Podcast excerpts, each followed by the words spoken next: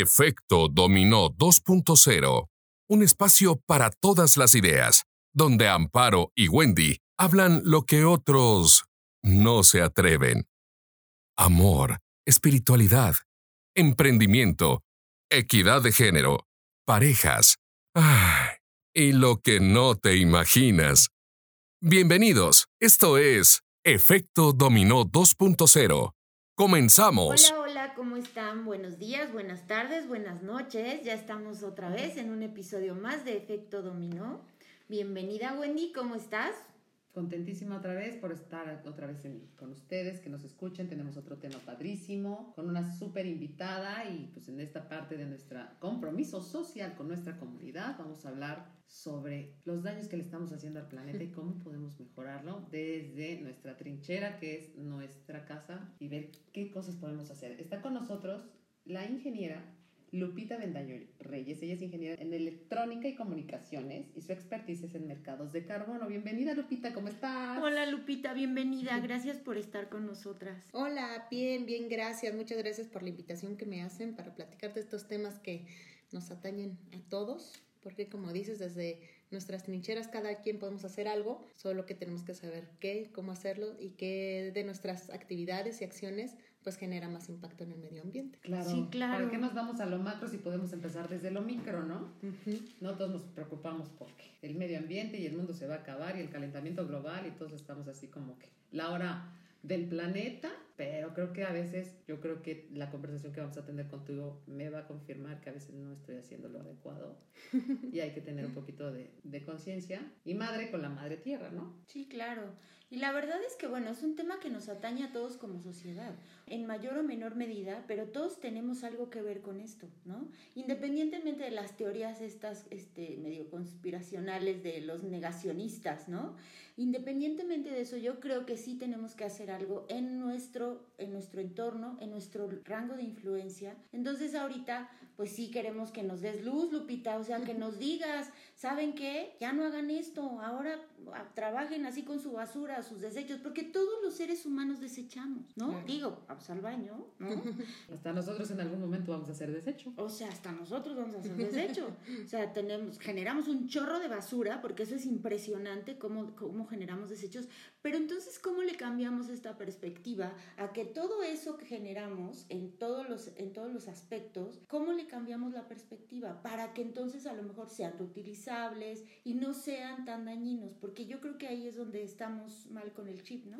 Sí, sí, sí. Todas las actividades del hombre generan un impacto y ahí es donde entra nuestra responsabilidad de que ese impacto no sea tan importante para el, para el planeta, ¿no? Hablando específicamente del cambio climático, nosotros todos generamos una huella de carbono. La huella de carbono es el rastro de gases de efecto invernadero que dejamos a nuestro paso con nuestras actividades, ¿no? Llámese prender una luz, llámese cocinar, llámese, como ustedes dicen, ¿no? Tirar la basura. Entonces todo genera un impacto, pero sí es importante saber qué impacto estoy generando porque a través del conocimiento llega la conciencia y a través de la conciencia puedes darle para atrás o modificar tus hábitos, ¿no? También es importante comentar que todo requiere un sacrificio. Entonces, si estamos conscientes, también eh, podemos realizarlo de una mejor manera. Por ejemplo, a mí me gusta mucho una marca de ropa, pero esta marca de ropa tiene una huella de carbono impresionante, incluso eh, es intensiva en y además tira mucha agua, entonces yo también como ciudadana tengo que investigar si la marca de ropa que a mí me gusta, qué tan grande es su huella de contaminación. Entonces el sacrificio es, ya no voy a comprar esa marca y aunque a mí me guste mucho, mejor me voy con una marca que yo sé que es más eh, amigable, exacto, con el medio ambiente, implica ese sacrificio, ¿no? De que tú cambies de marca o por ejemplo, eh, hablando de desechos, ¿no? Implica un cambio de hábito que tú separes los desechos, ¿no?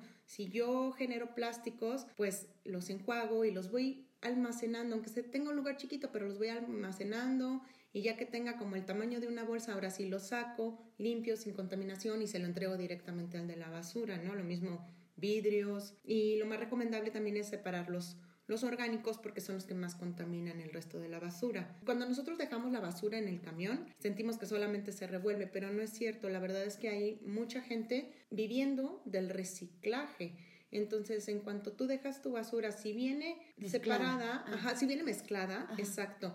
Lo que está haciendo es que contamina lo que sí se puede reciclar. Ya lo desechas, o sea, ya, no, es, ya no es material para reciclar y se convierte otra vez en basura. Yo sabía, yo sí separo la orgánica de la inorgánica, porque, y en mi casa ya sabes, no todo el mundo me echa la aburridora es que no, tan el camión lo revuelven, ¿para qué lo haces? Y, porque, no sé, o sea, a lo mejor tengo una luz que me iluminó y que me dice, tú sepárala, tú sepárala, no dejes de separarla, ¿no? claro, porque hay que entender que países como México, pues todavía no tenemos esa cultura de la separación de, de, basura, ¿no? Bueno, no en todos lados, porque en la Ciudad de México sí tienes Pero hay en algunas zonas, no necesariamente. Finalmente en todo, todo la ah, bueno, no, no, no sé si en todas las delegaciones, pero a mí sí me tocó ya ver que hay hasta cuatro por desgracia no es, en todas las, no, en todas las delegaciones, es un proceso, pero como esta parte, por ejemplo, que nos da luz, de decir, pues es que también yo lo asumo, yo creo que genero muy poca basura, porque soy una sola persona, pero aún así genero basura. Y se me hace muy fácil todo ponerlo, la verdad, en una misma bolsa. Sí. sí, sí, puedo, si llegase a ocupar leche, sí tenía la costumbre de lavar, el enjuagar el, el, bote. Pero finalmente todo se iba a una, este, a una misma, a un mismo depósito, ¿no? Porque, porque tienes esta idea de, yo lo separo, pero cuando llega el de la basura lo echa y le vale gorro. Si yo ya lo separé, ¿no? Entonces, qué padre que tú hoy nos dices, sepárenla, aunque se vaya en el montón de basura que sus países todavía, o en, en las zonas en donde viven, todavía no tengan esta, esta cultura del, de la separación, pues ustedes desde allá, porque a los famosos pepenadores, como los conocemos en México, que son empresas, sí, olvidemos la parte de que la basura, de la basura es un negocio multimillonario, olvidémonos de eso. La verdad es que finalmente está ayudando a no contaminar más el, el planeta, claro. Aunque se ganen una lana estas industrias, pero pues les vamos ayudando a que también ese sea un proceso también más rápido de, de, reciclar, ¿no? Oye, pues buenísimo tip este. Y además, gracias, gracias, porque no sabía que en algún momento eso me iba a redituar de alguna manera. Que ibas a tener la razón de alguna manera. Sí, sí, sí. Sí, sí, es importante. Todas las marcas de ropa están, tienen, están obligadas a decir qué, qué huella tienen en, en, el planeta, dejan en el, en el planeta, o dónde se averigua eso, por ejemplo. Claro. Cada vez más eh, están las empresas, ya sea por obligación o de manera voluntaria y consciente, haciendo sus huellas de agua y de carbono, ¿no? Em, sobre todo las más grandes, hablemos, no sé, de Nestlé o Zara, no sé, varias transnacionales, ya tienen como objetivo, en primer lugar, medir, que eso es la base, si medimos huella de carbono y cuánta agua estamos gastando, podemos hacer algo por eh, revertir los efectos que estamos teniendo, ¿no? Entonces, cada vez más empresas están llevando a cabo sus mediciones para hacer acciones correctivas. Hay unas que están obligadas porque la legislación del país donde se encuentran ya les obliga, pero hay otras que voluntariamente lo están haciendo.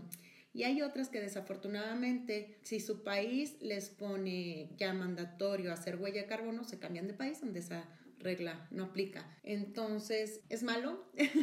eso es malo, pero precisamente esa es parte de la tarea del consumidor, investigar eso, ¿no? Si tú dices, no, pues eh, parece que en Bangladesh no hay mucha legislación al respecto, entonces pues sí, chécale la etiqueta, ¿no? Si se hecho en Bangladesh, pues sabes que estás corriendo el riesgo de pues que no estás cumpliendo con una legislación, de que quizá haya trabajo infantil, que también forma parte de pues los de la explotación y de lo que queremos evitar. Entonces, hay, hay algunas empresas que tienen ese tipo de vicios y están obligadas, te digo, o sea, algunos países obligan, por ejemplo, todo lo que viene de Europa tienen ya una, unas métricas muy altas y políticas muy estrictas. Mm, ah, exacto. Aquí en México las vamos adoptando poco a poco. Todo lo que pasa en Europa más o menos se va adaptando a México. Un, negocio en Europa, o sea, de todas las políticas que tienen para, para abrir cualquier, un restaurante o la botica o un taller de costura, sí. se tardan aproximadamente año y medio en el proceso de, este, de los permisos. O sea, vas a Europa y de verdad te entregan volúmenes así de carpetas, tienes que cubrir con todo esto, así me pongas lo que conocemos en México como la fondita, se tardan un promedio año y medio, tengas el presupuesto que tengas, y la empresa a la que te dediques, solamente de puro requisito gubernamental. Y muy seguramente ya abarca esta parte ambiental. Sin duda. ¿No? Entonces, como tú dices, aterrizándolo a yo, ¿qué puedo hacer? Pues yo como consumidor, pues soy responsable también de lo que compro. Por otro lado, también eh, hablando de la huella específicamente de carbono, pues también otra huella que tenemos es el uso del automóvil y el uso de la energía eléctrica. Esa es otra. Sí, ¿y por qué? Una, porque el auto utiliza combustible fósil y los combustibles fósiles pues son los que emiten más gases de efecto invernadero, ¿no? Hay una problemática de transporte que son tantos autos ya en el mundo que generan una parte muy importante de todos los gases de efecto invernadero que están generando el calentamiento global. Oye, ¿y esto entonces se va a mitigar un poco con la, con la aparición de los vehículos, vehículos eléctricos? Pues fíjate que ahí es un tema bien controversial. Depende mucho en qué país ocupes tu vehículo eléctrico, porque tu vehículo lo conectas a la luz, a la, a la luz. A la luz y Entonces, una batería. Sí. te genera un consumo eléctrico. sí. La electricidad, ¿cómo se genera? Con agua. Con agua, pero que además, o sea, hay una caldera que está consumiendo combustibles fósiles para que ese vapor Ok. mueva, mueva la caldera. O sea, la caldera genera ese vapor para que se mueva la turbina, para que genere energía eléctrica, ¿no? Entonces, en una termoeléctrica está habiendo eh, este consumo de combustibles fósiles que está generando gases de efecto invernadero. Entonces, esa electricidad llega a mi casa, lo cual quiere decir, aquí en México, eh, cada vez que se generan cualquier planta este, de electricidad genera 2 megawatts, aproximadamente se contamina una tonelada de dióxido de carbono. O sea, se emite a la atmósfera una tonelada, una tonelada de dióxido de carbono. Entonces, si yo entre más megawatts consumo, pues más toneladas estoy emitiendo. Aunque yo no las genere en mi casa, esas, esa emisión no está en mi casa, pero como está al servicio de lo que yo estoy haciendo o de mi actividad, pues yo estoy siendo pues partícipe de esa contaminación. Entonces, ahorrar energía, no emitir a partir de combustibles fósiles. Ahora, con respecto a lo del carro eléctrico, fíjate que es bien controversial. Depende mucho porque cada país tiene su matriz energética, es decir, nosotros aquí en México hay una termo que en Tuxpan, hay una en Altamira, hay otra por aquí, por allá, o sea, las termoeléctricas, y están las renovables. En México, el 20% de la energía que consumimos es renovable, solamente el 20%. Ajá. Entonces, el otro 80% son combustibles fósiles. Entonces, si tú conectas tu carro a tu casa, Estás ocupando tu energía Ajá, de exacto. combustibles de fósiles. combustibles O fósiles. sea, nada más tienes una forma, diversificas la forma de contaminar. Exacto. Pero Ajá. pues sale lo Pero bien mismo. disfrazadita de ecológico, ¿no? Sale Sí. lo mismo. Y después, entonces. cuando tu batería pierde la vida útil, ¿qué haces con ella? Se vuelve también un peligro para el ambiente el desecho de esa batería. Si tú te vas a un país como Costa Rica, que el año pasado trabajó 300 días solamente con energías renovables, o sea, 300 días a full con energías renovables, ah, bueno, ahí sí te conviene conectar tu carro y sí vas a ser ecológico, pero eh, sí depende mucho del país. Si te vas a China, Pero podría, Honduras, o sea, sí se podría trabajar, por ejemplo, México con 125 millones de habitantes con pura energía renovable, ¿sí se podría? Es un país muy grande, que también esa es la ventaja que tiene un país como Costa Rica. Tienen una población Claro. chiquito. mucho pequeña, más sí, pequeña, más como de fácil 4 de- millones de de habitantes. dirigir, de Sí, dirigir, sí. No, es y, real. De, y de aplicar todos esos... esos Pues digo, de cambiar los hábitos es mucho Sí. más fácil con una población pero pequeña. aquí... Sí. Lo que puedes considerar hablando del carro es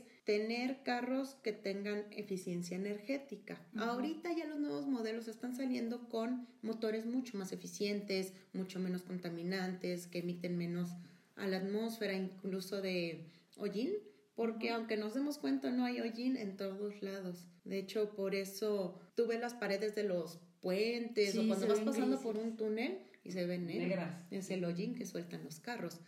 Y que eso también entra dentro de los compromisos del Acuerdo de París para reducción. O sea, tanto el Acuerdo de París junto a las partes y ahí cada quien acordó cuánto iba a reducir para 2030 y para 2050, contando gases de efecto invernadero y contando mm, el, el hollín o el carbono negro que Se se lo llama. ponen finalmente a últimas de- de- por temas políticos, ya les valió que se dijeron que siempre no, que nos vamos a tener que esperar otro rato, ¿no? Pues em, sí, un poquito. Aquí en México México se sigue trabajando todavía. Hubo una primera etapa en 2000, a partir de 2016 las empresas empezaron a hacer la contabilidad. O sea, primero que nada, ¿cuánto estoy contaminando? ¿Cuánto estoy emitiendo? El gobierno, la primera obligación que puso fue declarar y medir tu huella y declararla. Segunda, hacer verificación, que quiere decir, haces una auditoría que te dice si estás contando bien tus emisiones, ¿no? Porque no es tan fácil hacer el conteo de gases de efecto invernadero porque es algo que no ves. A veces sí, en una chimenea lo ves, pero ¿cómo lo cuentas? no, le puedes poner un flujómetro ahí, no, no hay, modo. hay que hacer los cálculos y y todo, ¿no? Y el mismo país, la misma Semarnat aquí en México, te va indicando cuál es el poder calorífico de cada combustible, porque Pemex lo genera y Pemex sabe cuál es el calor, cuánto emite cada ¿Cuánto emite, claro, Incluso también publican el dato que les acabo de dar, que es eh, el factor de emisión de la red nacional, que es el que les decía que cada 2 megawatts contaminan una tonelada de dióxido de carbono. Entonces, se regula esto. Ya me estás estresando, Lupita. es mucha teoría, pero aterrizado. o sea, de verdad es que no hay conciencia de que de eso.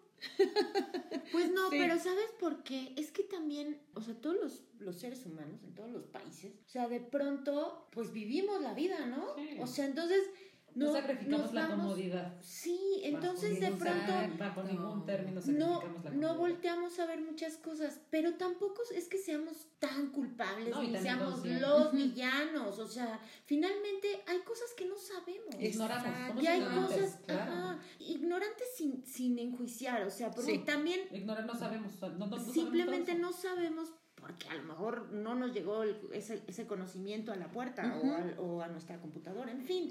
Yo creo que a partir de que se han suscitado varios, varios encuentros, este, hay asociaciones este, civiles que le dan seguimiento al tema, yo creo que a partir de eso, pues entonces sí ya tenemos la obligación de informarnos, o sea, porque vivimos en este planeta, no tenemos otro, o sea, por el momento, ¿no?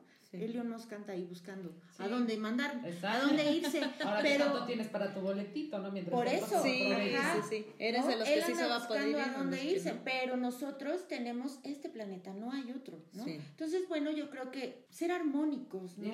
Hacer comunión con el planeta. Como se repita, ya vimos cuando compras chécale la etiqueta, no nada más cheques la talla, checa nada más de dónde viene, ¿no? ¿Qué países nos dices? Un ejemplo, Bangladesh, ¿qué otro país este, podría ser de, Alerta roja. Etiquetas de Vietnam. Este, por, por el trabajo infantil. Bueno, esas son las que tengo en mente. De las más, y sobre todo que son las mundialmente conocidas. Las mundialmente conocidas, exacto. Dices, separar lo orgánico del inorgánico, lavar PETs en una bolsita, orgánico en otra, y la, la inorgánica ya toda junta. ¿Qué otra cosa del día a día podemos hacer? El ahorro de energía que platicábamos. El ahorro de energía. Ajá. ¿Cómo lo hacemos? Ese, bueno, sí, si no necesitas la luz, o sea, si es de día, abre las persianas, abre las cortinas y que entre la luz, porque además te va a beneficiar la luz del sol, te va a dar energía, te va a dar vitamina D.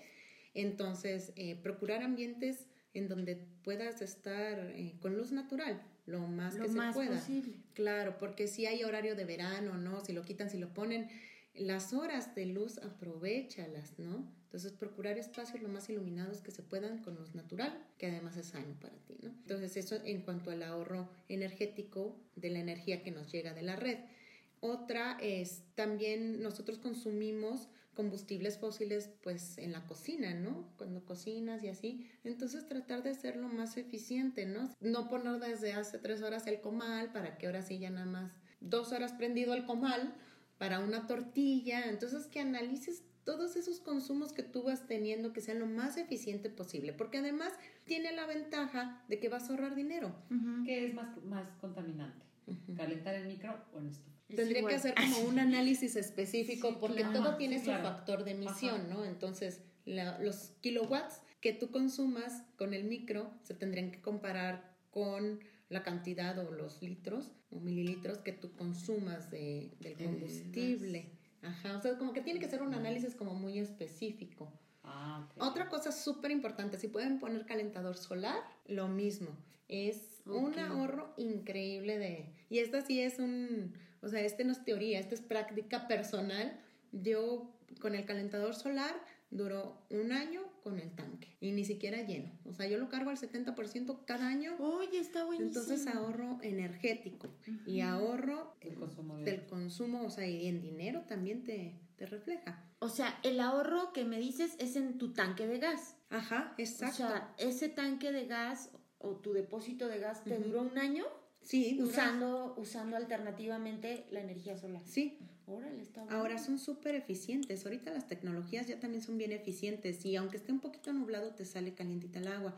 O si hoy llovió pero ayer no, te sale todavía calientita el agua. Casi todo el año tienes disponible el Sí, calentador eso estás dispuesto, lo que decíamos, a sacrificar tu Sí. comodidad, Sí, Un poco. ¿no? Por tu bien, por el bienestar. sí. Pues el tuyo y el de entrada el de tu familia, ¿no? Sí, sí, en aras de mejorar eh, la calidad con la que vivimos, sí, sí tiene que haber un sacrificio. Yo creo que hay dos cosas que tenemos que ser conscientes. Una, la educación ambiental, o sea, no le des la espalda. Si ves un artículo que dice, ¿cómo puedes reducir? Léelo, porque te va a dar tips que tal vez no traías. Y otra, este, sacrificar lo que te gusta, lo que quieres por el bien ambiental, que después te vas adaptando también. Sí, bueno, yo no lo llamaría sacrificio. Yo lo llamaría contribución. Claro. Contribución al planeta y contribución a nosotros, porque si tenemos un planeta saludable y que en el que podemos vivir, respirar, no nos vamos a chicharrar y, o no nos vamos Sí. a congelar, pues estamos contribuyendo, ¿no? A nuestro hábitat natural. Bueno, hasta el tema de los, de los regalos y los cumpleaños, ¿no? O sea, Ay, ya sí. dejen de dar regalos envueltos, ¿no? No, es más, no Ay, regalo. claro. ¿Cuál es la sorpresa? que, que sepa qué sorpresa, no. Ya, de- desde de- la toma de decisión de no me des la bolsita. ¿no? Sí. Ya no lo envolvemos. No generar tanta basura o procurar no generar tanta basura. Sí, ¿no? sí, sí. Cada consumo tiene que ser consciente. Si yo voy al mercado y nada más ocupo tres tomates, o- compra tres tomates, porque el otro se te va a echar a perder. Compras cuatro y el otro ya sabes que se te va a echar a perder. Es basura, ¿no? Hablando de la orgánica. Pero también que todo lo orgánico genera metano. Lleva un- cuando se descompone lleva un proceso de metanogénesis. Y el metano es uno de los gases de efecto invernadero que se han identificado, que además contamina 28 veces más que el dióxido de carbono. Ser muy consciente de no estar desperdiciando, de verdad, cada no crean que compra las y cuenta. verduras son sanas, no, también, también, También genera- contaminan. Es, es que es el punto de creación y destrucción, Son ¿no? O sea, también crean y destruyen, ¿no? Entonces Sí. es, es interesante eso, pero Sí, eso que, eso que me platicabas ahorita antes de entrar a grabación sobre el gas metano, ¿no? Que, se, que puede generar energía, ¿no? Sí. Eso, eso, ¿por qué no nos platicas un poquito sobre eso? Porque a mí me pareció muy interesante. ¿no? A pesar de que, bueno, nos decías que sí es un poco costoso la instalación, pero lo que, está, lo que hicieron en Pachuca, por ejemplo, está padre saberlo, sí, ¿no? sí, hay Aquí en algunos, Pachuca Hidalgo. hay algunos rellenos sanitarios que implementan la captura del biogás. Cuando nosotros dejamos la bolsita en, el- en la basura, ¿no? En el camión. El camión recolector va y lo deja en un relleno sanitario. La realidad es que no todos los rellenos sanitarios llevan el manejo adecuado, pero bueno, hablando de uno que, que esté más o menos bien tratado, ¿no? Llega el camión, deja la basura, una máquina la compacta y le echa una capita como de grava encima. Y siguiente capa y siguiente capa y se van formando los cerros de basura. Un pastelito. Sí, exacto. Y entonces, eh, la materia orgánica al descomponerse lleva a cabo ese proceso que les comentaba de la metanogénesis, genera metano. El metano se libera, es, se vuelve un campo abierto de generación de metano. Ay, no lo la cámara de gas. Sí. Y entonces, de hecho, la gente que trabaja en los rellenos sanitarios a veces trae unos identificadores de, o analizadores de gas, porque si está muy fuerte, es que lanzan la alarma cuando el metano ya está muy fuerte porque se tienen que salir de ahí, porque sí es tóxico en cantidades grandes y de hecho es flamable, súper flamable. Prohibidísimo fumar en un relleno sanitario. No, bueno, pum. Sí, pum. Entonces esas capas de basura van generando el metano, pero se queda ahí encerradito. Uno se libera y otro se queda encerradito. Entonces hay proyectos, lo que hacen es una perforación en ese cerro y meten una tubería que a su vez también es perforada para que el gas pueda salir y liberarse. Llega unas como mangueras o pipas Sí, una ventilación. Ajá. Y lo, lo van y lo almacenan en un lugar. A partir de ese biogás almacenado pueden generar energía eléctrica con motores específicos para biogás, ¿no? Eh, hay dos ejemplos muy padres aquí en México. Uno es el relleno sanitario de Juárez, allá en la frontera, ese proporciona el 40% del alumbrado público para Ciudad Juárez y para Chihuahua el otro 40%. Miento, para Ciudad Juárez 20% y para Chihuahua el 40%. Entonces ahí ya también es una fuente renovable de generación eléctrica. Platicábamos hace rato, ¿no? Que lo que para unos es basura, para otros es energía y es, ¿no? Lo mismo los pepenadores, para ti es tu, tu basura y para el pepenador es su forma de vida, es su actividad económica, ¿no? Como de la basura sacamos el subproducto. Lo mismo en granjas porcícolas o, bueno, granjas el desecho se va a las a lagunas que igual son un pues es que es de, un poco de infección sí porque también lo mismo como es materia orgánica genera metano. Entonces hay proyectos que igual hacen biodigestores o sea que es, es decir encapsulan sacan el biogás y generan energía eléctrica. Me ha tocado ver un proyecto en las granjas de vacas lecheras. Tienen carruseles donde meten la vaca, la ordeñan y la vaca ya sale, ¿no? Y se llama carrusel. Bueno, ese carrusel alimentado por el metano que generan las lagunas.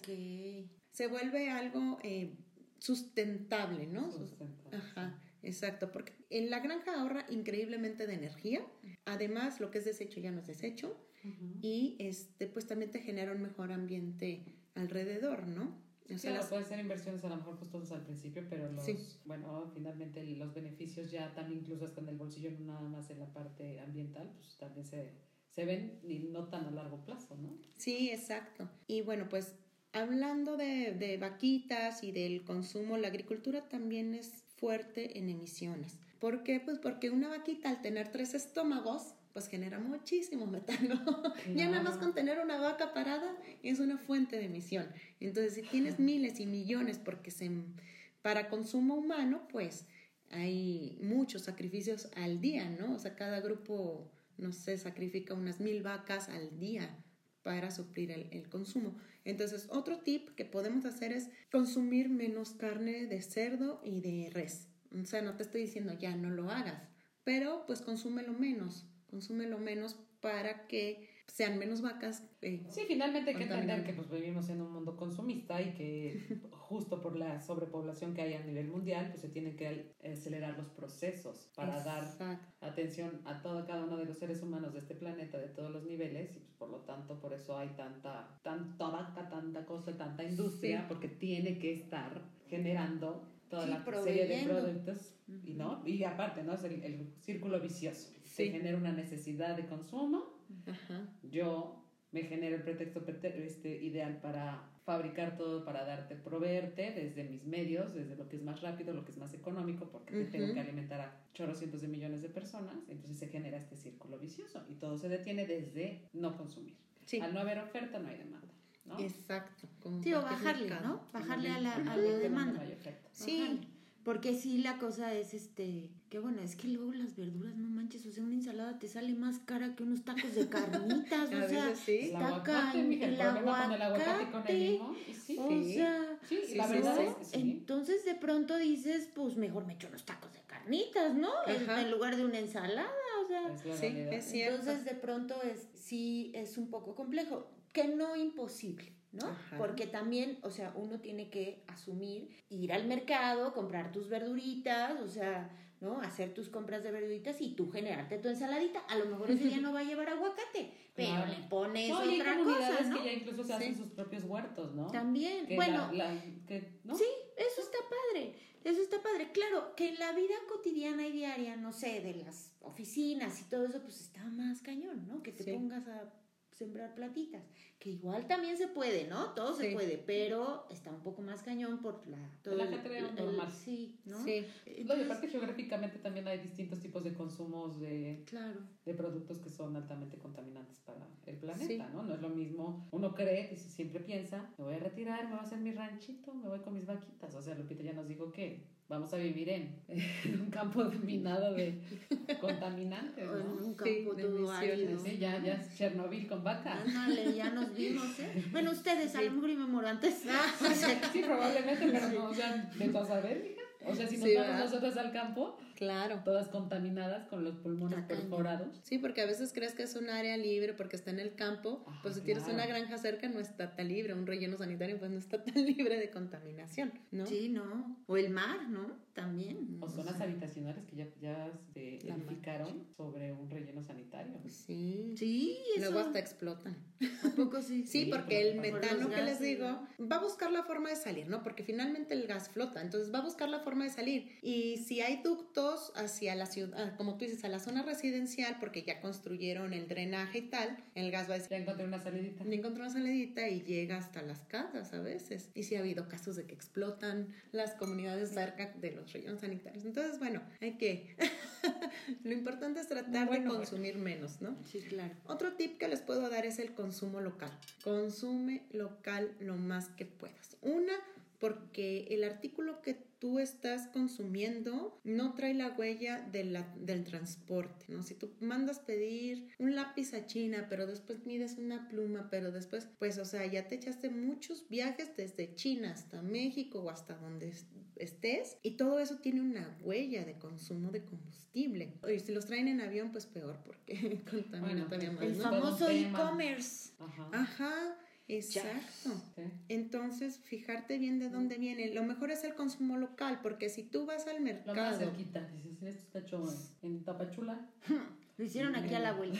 sí, si tú vas y consumes eh, en el mercado, vas a encontrar productos tal vez que son de aquí y hasta te van a decir, mira, esta pera la trajimos de aquí de Ixmiquilpan o de mm, zonas que tú sabes que están aquí cerca. Eso es lo mejor que puedes hacer, consumir local, porque ese producto trae menos huella, Ujú. Económicamente estás ayudando a, a los locales también a que se genere una economía más fuerte en tu propio lugar y también eh, pues el, el beneficio social que tiene que tú vayas mejor al mercado, ¿no? Entonces ese del consumo local también es bien, bien, bien importante que procures como volver a ser comunidad, ¿no? Con lo que tú tienes cerca. Si, si te queda el mercadito cerca, ve al mercadito. Sí, claro. Yo creo que la globaliz- globalización en su momento estuvo fantástica, maravillosa y qué padre que hoy te puedas tener ropa de una marca que hacen solamente al otro lado del planeta o puedes comer algo que en tu vida, ¿no? O sea, dices sushi, ¿no? Seguramente hace 40 años nadie sabía ni siquiera del concepto y está padre lo de la globalización, pero hoy estamos pagando el costo de la globalización. Sí, así es. Hoy el costo es muy elevado. Sí, sí, porque tenemos, como tú dices, el e-commerce, tienes todos los productos que quieras al alcance de tu mano. Tal vez tarde un mes en llegar, pero te llegan, ¿no? Lo que sea. Lo que sea. Es impresionante. Sí, entonces verlo desde tu responsabilidad como consumidor es la primera, ¿no? ¿Qué, qué estás consumiendo? Yo creo que es el primer examen de conciencia que necesitamos. ¿Qué estoy consumiendo? Y esos consumos, ¿qué es lo que más huella tiene? El papel, por ejemplo, también. La industria papelera es muy intensiva en emisiones y además gasta muchísima agua. Si no Claro. necesitas imprimir, no imprimas nada de preferencia. Yo en lo particular no tengo impresora porque yo no quiero imprimir. No tengo impresora. Si hay la necesidad de imprimir algo, pues ya me voy al centro de copiado y lo imprimo. Pero lo menos de papel que puedas utilizar. Si te dan muchísimas servilletas en un lugar, reutilízalas. Eso. Ujú. Reutilízalas. De verdad que es bien útil. Papel higiénico. Pues también no, no te eches el rollo en uno solo. Y educa Hay un también a la papel que gente. ya salió reciclado, el del papel higiénico. Este, Incluso lo puedes echar en el inodoro, ¿no? ajá, no tiene tal pachoncidad como el clean, como unas marcas. Este, No se no, siente tiene tal como- pachosidad, Como, no. como apapachado. No, no, momento. no te acaricia de la misma forma. Pero, pues, aguántate tantito la raspada, o sea, ¿no? Sí, Claro. que es parte de los, entre comillas, sacrificios que tenemos que hacer. Ok, este, como tú dices, no me acaricia, pero sé que viene No de una mejor fuente, este, de una mejor fuente y tal. Entonces, eso es parte de que lo que nosotros como consumidores tenemos la responsabilidad de cambiar nuestros hábitos. Ver bien las etiquetas, de dónde están Ujú. viniendo, es, Sí. buscar en internet qué empresas son ecológicamente responsables, porque Claro. también hay otras empresas que también, pues, en el- la industria de la, de la vestimenta sobre todo, ¿no? que es muy, muy demandada. Hay muchas empresas que ya están sacando supuestamente, y la verdad es que como no las consumo, he de confesar, pues tampoco he averiguado, pero dicen que son ropa este, reciclada, ¿no? Hecha de, de plástico reciclado, las suelas de no sé qué. Esas también hay empresas que dicen que son, pero a veces no son, ¿no? Sí, sí, no inventes, ese también es un tema bien controversial, porque a eso se le llama greenwashing, ¿no? Yo hago como que estoy contaminando menos, o sea, como que puse una planta para que ahora mis suelas sean de material reciclado. De llanta. De llanta. Pero para que yo triture ese material, para que yo lo transporte, para que no, tiene una huella mucho más grande o, o igual que si siguieras que lo que estabas diciendo, lo que nos estabas diciendo de los coches, ¿no? Ajá. Que todo el mundo te lo vende, el coche eléctrico. Sí. Menos contaminante, menos contaminante desde el tema de la, del combustible. Puede ser igual o más contaminante desde el tema energético. Exacto. Así sí, sí, claro. Pues es que la verdad sí, sí tenemos ahí problemas, ¿eh? O sea, sí estamos mal. Pero no, no estamos mal. Yo creo que más bien tenemos que aprender. O sea, sí. tenemos que aprender, cambiar los hábitos, hacer examen de conciencia y ver en qué puedo yo apoyar. O sea, lo poco que pueda yo aportar en mi entorno, pues bienvenido para el planeta. Eso es bienvenido, ¿no? Así es. Y nuevas generaciones, de verdad que hay niños de verdad que ya están súper conscientes de ello y pues aprovecharlos, ¿no? No decir que porque ya tienes determinada edad o porque tú ya contaminas menos, pues hay que se encarguen los demás. O sea, hazlo desde ahorita, ¿no? Sí, sí, quien sea, como sea, la edad que sea. popote que si lo toman o no, que si sienten la imagen de la tortuga cada que ven un popote, ¿no? Va, va, mucho más allá, obviamente, del, del este mundo animal, por supuesto que también ha sido el, más este, vulnerable en todo este proceso, pues también empezarle, ¿no? Sí, que eso que dices de la comodidad, o sea, de verdad, la comodidad, Que, es que mira, finalmente creo que es más bien la hueva. Porque ah. uno no deja de estar cómodo, porque pues afortunadamente uno tiene un, un odoro, tiene papel, que no es el no acariciable. ajá. No, pero tienes. Ajá, pero, ajá, exacto. Yo creo que más bien es eso, como trabajar con nuestras creencias que tenemos en, en, torno a la comodidad, al confort, ¿no? Sí. O sea, yo creo que más bien es trabajar con eso, ¿no? Ajá. Sí. Porque, exacto, o sea, por ejemplo, la ropa, nos decía la organizer Maru, ¿no? Pues si no necesitas tanta ropa. O sea, arma tu, tu hay, hay tutoriales y hay gente que te asesora en este sentido para que armes tu guardarropa con 60 prendas de ropa Oye, que o menos, en, todas las fotos solo con la misma pues, camisa, güey, sales en todas las fotos con la misma cara. Exacto, o sea, sales con la misma cara, o sea, pues con la misma camisa. Entonces, yo creo que en ese sentido es con lo que tenemos que trabajar con, con, esas creencias que tenemos de no tenemos que comprar y, y, este, tengo que pedir y si no me gasto el dinero, entonces, ¿no? O sea, como que hay ahí un, yo, yo veo como un hilo conductor en, en, todo eso. Claro. Y entonces, en la medida en la que nosotros aprendamos a trabajar con eso, pues entonces vamos a ser mucho más amigables con el, con el planeta, ¿no? O sea, si vas a consumir este, comida rápida, pues entonces procura que los envases que te traen, los puedas enjuagar un poco y los vas este, acumulando y ya luego los sacas todos. En fin, o sea, trabajar con esas creencias que tenemos, ¿no? Yo creo que en la medida en lo que, hagamos eso, pues va, va a estar más chido, ¿no? Sí, porque aquí hay un, concepto también bien importante, el reducir. La clave también está en reducir y quitarnos el peso de, como tú dices, ¿qué dirán si salgo en esta selfie con la misma blusa que ayer? Quitarnos ese peso porque al final es ficticio, ¿no? O sea, si sales y no sales como tú dices, tienes la comodidad de tener la ropa adecuada, tienes la comodidad de, de verte bien, pero quítate el peso del que dirán, porque eso nos hace consumir más de lo que necesitamos. Y un tip importante de la reducción es sustituye algo con nada. En el caso del popote. Sustituye el popote con nada. Sí, si no lo, si no lo ves, no lo consumes. Si no lo hay, no lo, no lo, Eso de sustituye algo con nada. Bolsas de plástico. No lo necesitas. No lo necesitas. Bolsas de plástico sustituye las bolsas de plástico con nada. O con bolsas de destraza, por ejemplo, que te dan, que vas a por comida y ya te dan tu bolsita de destraza esa utilízala para la basura.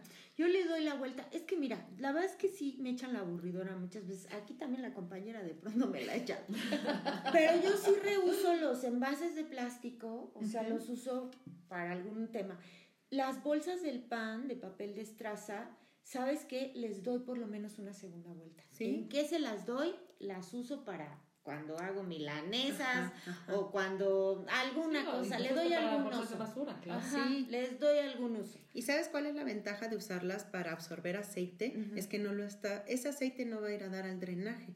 Claro. Porque una gota de aceite contamina litros. Exacto, por favor, agua. dejen de pocharle el aceite del No lo hagan. directamente. Yo lo, Al yo lo vacío en un frasco, lo que sobra de los sartenes, y lo voy acumulando. Y ahí lo tengo en, ahora sí que en el horno, ¿verdad? Ya ven que en el horno uno guarda Ok, de todo. y ese que de- finalmente cuando llegan de la basura, pues como ya está parte de, de- del proceso ya de se separación, ya se puede ir a la basura. Sí, exacto, ya se lo entregas así en su frasquito, ¿no? Exacto. La contaminación electrónica, nada más rápido para cerrar brevemente, ahí qué hacemos con ella, con los... Híjole, ese es otro también tema. Ese es otro tema, sí, yo sé que ese, ese tendría que ser un tema Sí. específico. Pues mira, en medida de lo posible estar pendiente de campañas que recolecten basura electrónica. Sí las hay y hay en muchos lugares. De hecho, a veces hay campañas de los gobiernos donde ya juntas tu basura electrónica y la llevas y te la recopilan, pero es por tiempos.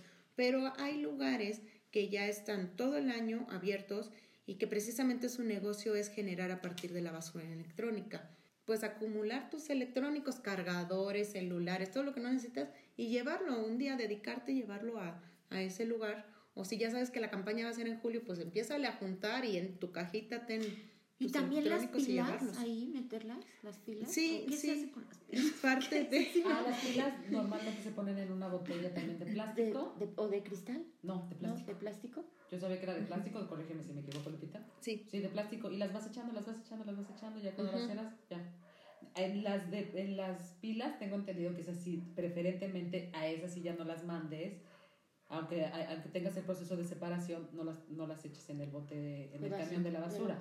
Ahí sí hay, busca totalmente un centro de recopilación de pilas ujú, y ahí entregas tu, tu, tu bote. Entonces, en un recipiente porque de aún es plástico. plástico, ajá, ex- pueden explotar y contaminan, que da miedo. sí. Que da miedo. Es que eso también las Es contaminar el subsuelo, porque una vez puesto en el relleno sanitario, se filtra con los lixiviados de la basura, todos esos líquidos se filtran al manto acuático, entonces ya lo contaminaron.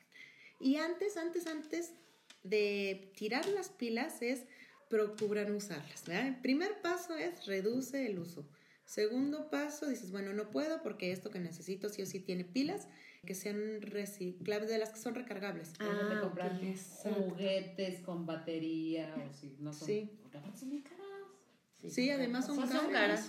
Sí. Son más caras las recicladas, pero si tú Pero las reciclas, ajá, 100 veces ya Sí, te dio lo Sí, de... las hijos a jugar con el yoyo la matatena Exacto, vol- volver a lo básico también es, o sea, como el consumo local, volver a lo básico también es bien importante, que nuestros hábitos sean más básicos. Hasta vivimos como más en contacto con el entorno, no sé cómo decirlo, ¿no? O sea, está bueno pensar en cómo voy a desechar, pero lo mejor es la reducción. Lo menos que pueda desechar, desde ahí partimos. Seamos minimalistas. Sí, Sí, Claro. claro. Pues Oye, muchísimas pues, gracias Lupita. La buenísimo. verdad es que sí es un tema este, muy bueno muy necesario y no nos vamos a parar de hacer programas de este tipo que no nada más nos estamos preocupando o atendiendo o creyendo desde la muy buena voluntad consciente de mejorar eh, la forma de o la forma o la vida más bien de, de cualquiera que nos esté escuchando de, en alguna medida. Pues aquí también o sea somos huéspedes de un lugar que se llama Tierra Gaia como le quieran Pachamama como lo quieran llamar y pues yo creo que lo más cor- educado correcto y, y en agradecimiento es no encajarse mucho con la madre tierra no Sí, vamos Está a bueno ser el café. contributivos. pero no tanto Contributivos, ¿no? Sí, Damos este y también nos dan. Sí, dense sus gustos. Antes se compraban la ropa cada, cada oferta, pues una oferta sí, una oferta no, y así va a empezar, ¿no? O sea, no tiene que ser cambios drásticos, aunque el planeta ya los está solicitando. sí. Pero, pues, Pero la hay que empezar. realidad es, como decías, ¿no? En países pequeños, pues qué padre, los cambios pueden ser más inmediatos, aquí- pero países tan complicados como el nuestro y como muchos en el mundo, Arre a 120 Claro. Empecemos. millones de. No, está cabrón. The Mexican Curious. Sí, sí, así es. Muchísimas gracias, Lupita. No, gracias a ustedes por la invitación. La verdad es que estos temas son bien apasionantes porque nos atañen a todos y siempre es bueno aprender un poquito cada vez de cómo podemos mejorar nuestro entorno. Gracias por la invitación. Menos es Muchas más. gracias. Sí. Sí. Nos vemos en la próxima. Sayonara. Bye. Aquí finaliza un episodio más de Efecto Dominó 2.0. Sabemos que te quedaste con ganas de seguir escuchando a Wendy y Amparo. Te esperamos en nuestro próximo episodio de Efecto Dominó 2.0. Y por supuesto, síguenos en todas nuestras redes sociales. Hasta la próxima.